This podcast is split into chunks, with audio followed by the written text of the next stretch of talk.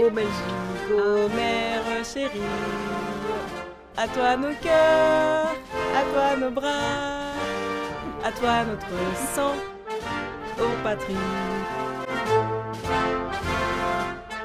J'ai déjà appris quelque chose. Je me rends compte que je connaissais même pas l'hymne belge.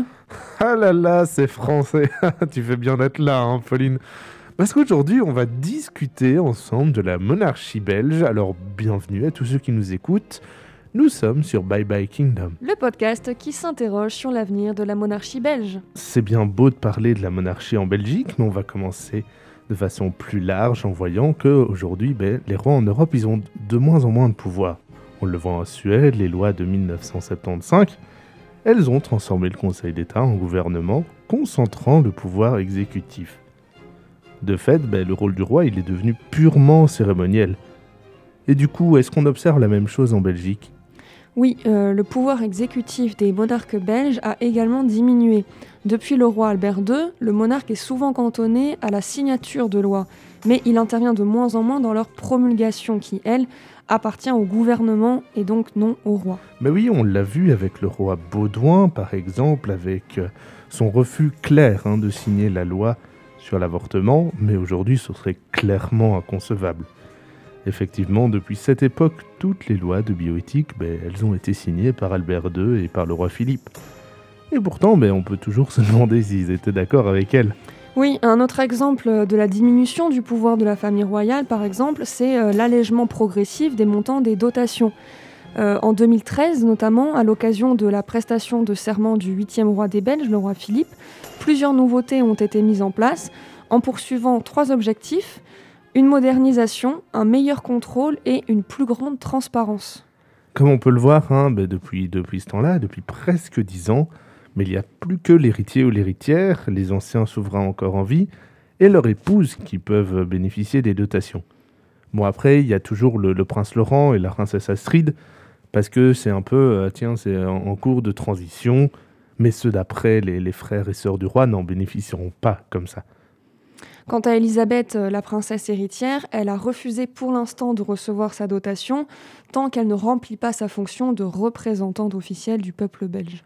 Oui, la, réforme de 2013 stipule, enfin dit également que les membres de la famille royale qui bénéficient d'une dotation, eux, ils doivent en fait s'acquitter mais des impôts comme toutes les autres personnes physiques sur vraiment la partie traitement de la dotation et payent tout ce qui est euh, taxes, TVA, assises, etc. Et donc, est-ce qu'on pourrait imaginer que la future famille royale, en poursuivant euh, cette évolution, justement, ne touche plus du tout euh, de budget alloué au fonctionnement de l'institution royale? Et si oui, euh, qu'est-ce que la Belgique devrait à ce moment-là faire de cet argent? Le donner à, l'État, pour réparer, je sais pas, les routes, les bâtiments. S'en servir comme, par exemple, nous on paye des impôts, on paye des taxes, et bien s'en servir de cet argent de la même manière que nous on paye les taxes. Ou alors par exemple maintenant avec le Covid on pourrait le donner aux bars, aux restaurants, à l'ORECA, au milieu de l'événement, etc., à la culture. Donc euh, oui, il y, a plein de, il y a plein de choix. Bah, on pourrait le donner à des associations et le donner à des gens qui en ont besoin. On a vu qu'après le roi Baudouin, il y a clairement un, basculement vers une monarchie beaucoup plus protocolaire.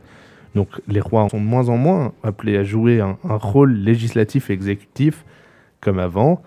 Aujourd'hui, ben, le roi, il effectue des, missions diplomatiques d'un point de vue économique, culturel, comme représentant du peuple belge, mais il n'est pas représentant du pouvoir belge.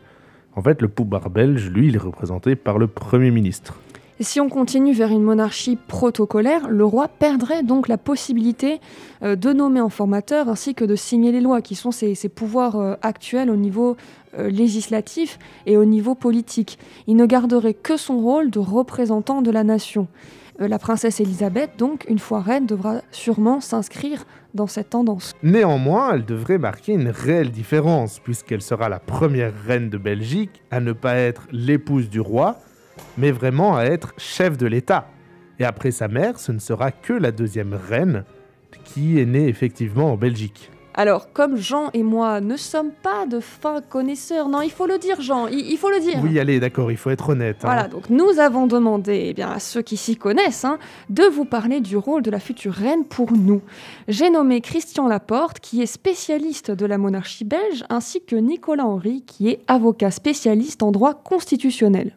Euh, bah, disons qu'en principe, elle devra assumer les, fonctions et les missions qui étaient celles de, son père, actuellement de son père et, des prédécesseurs, alors qu'auparavant, euh, ben, les, reines euh, étaient certes les épouses des rois, mais n'apparaissaient même pas vraiment en tant que telles dans la Constitution. Donc, elle n'avait aucun statut, vraiment. Et ici, ben, par la force des choses, comme elle est chef à ce moment-là d'État, ben, il est normal, il est tout à fait logique qu'au nom de, l'égalité des sexes aussi, elle euh, ait les mêmes droits que euh, les, les, rois en exercice.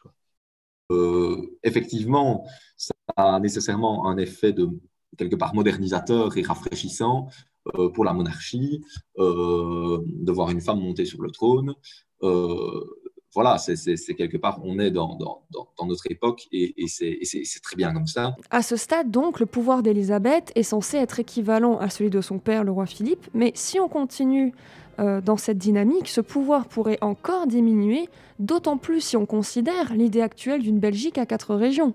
Ben oui, l'idée d'un État fédéral complètement dépossédé de ses compétences, ben, il semble un peu revenu sur la table maintenant avec les tensions communautaires, etc.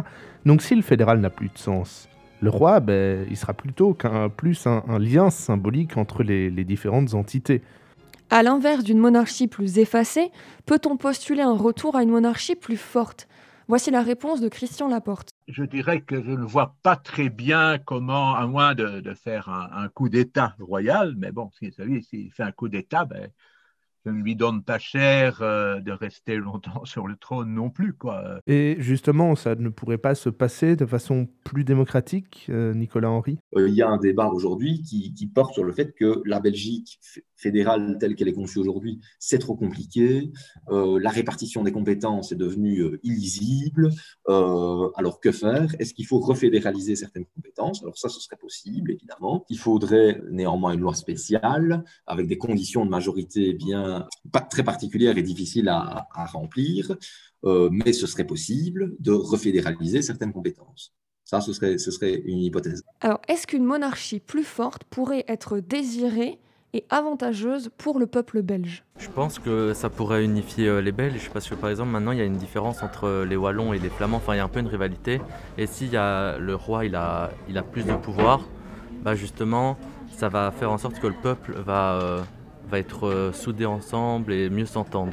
Je pense qu'on ne peut pas revenir euh, en arrière. Et en soi, quand on voit les exemples, enfin, par exemple en Angleterre, on voit que c'est pas spécialement mieux une monarchie qui a autant de pouvoir parce que bah, ça crée beaucoup de problèmes aussi. Euh, tu vois que la, la, monarchie aussi fait des petits coups en douce et tout ça. Donc je pense que ça nous apporterait rien en fait.